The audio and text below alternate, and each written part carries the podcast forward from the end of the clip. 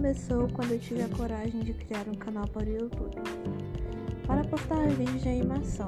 Os vídeos não eram de muita qualidade, mas eu gostava de fazer. Às vezes recebia um like ou outro, o que me deixava feliz.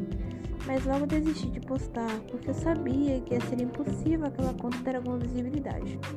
Pelo menos era o que eu achava. Até que um dia eu estava em uma aula da escola e uma amiga minha me chamou. Era no meio de uma explicação, mas eu fiquei meio curiosa e escutei o que ela tinha para falar. Eu quase fiquei em choque com o que ela me disse. Disse que minha conta de animação tinha alcançado um mil seguidores. Eu já havia criado vários canais, mas nenhum alcançou essa proporção. Obviamente eu explodi de alegria. E assim que eu cheguei em casa, fui verificar se realmente era verdade. Fiquei o resto do, da tarde fazendo vídeos e postando para agradar meus seguidores.